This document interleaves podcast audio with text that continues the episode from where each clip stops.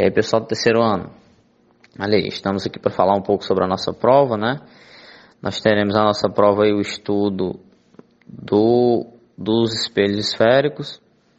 Só lembrando que os espelhos esféricos, para a gente estudar eles, a gente precisa levar em consideração algumas situações, desde que o espelho esférico ele é composto por dois, o côncavo e o convexo, né? Onde o côncavo é aquele em que a parte de dentro é a parte refletora e o convexo é aquele em que a parte de fora é a refletora.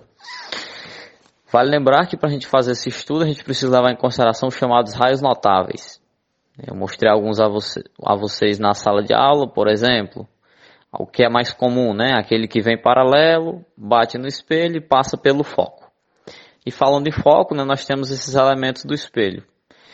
O centro de curvatura, que é o próprio raio do espelho, nós temos o foco do espelho que está entre o centro e o vértice. O vértice é o que está bem na borda. Né? Todos esses pontos estão dispostos no que a gente chama de eixo principal do espelho. Não é isso? Então, muito importante saber disso também. A formação da imagem. Né? A imagem ela se forma usando esses raios notáveis. Lembrando que eu preciso de no mínimo dois. Quando os raios se cruzam, forma uma imagem, né? Lembrando que se o raio não se cruza, mas ele pode se cruzar através do prolongamento. Se ele se cruza através do prolongamento, a imagem ela é uma imagem virtual. Se ela se forma somente pelo raio de luz, ela é uma imagem real. E aí todo esse estudo né, de imagem real, virtual, direita, invertida, maior ou menor do que o objeto, né, isso aí tudo já foi visto em sala de aula, então você tem que revisar isso aí nos seus cadernos. Observem, né, lá, tudo. É, então falamos aí de formação de imagens, né? A gente também tem a situação em que os espelhos eles vão aparecer com a chamada equação de Gauss ou do aumento linear.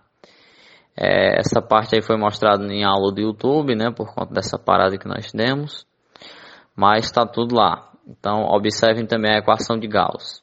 A gente vai levar em consideração algumas distâncias muito importantes, como o P e o P', o I e o O que são a, o tamanho da imagem do objeto, o P e o P' são distâncias do objeto ao espelho, da imagem até o espelho. Então, era isso né, que a gente tinha para vocês. Bons estudos e esperamos retornar em breve, se Deus quiser.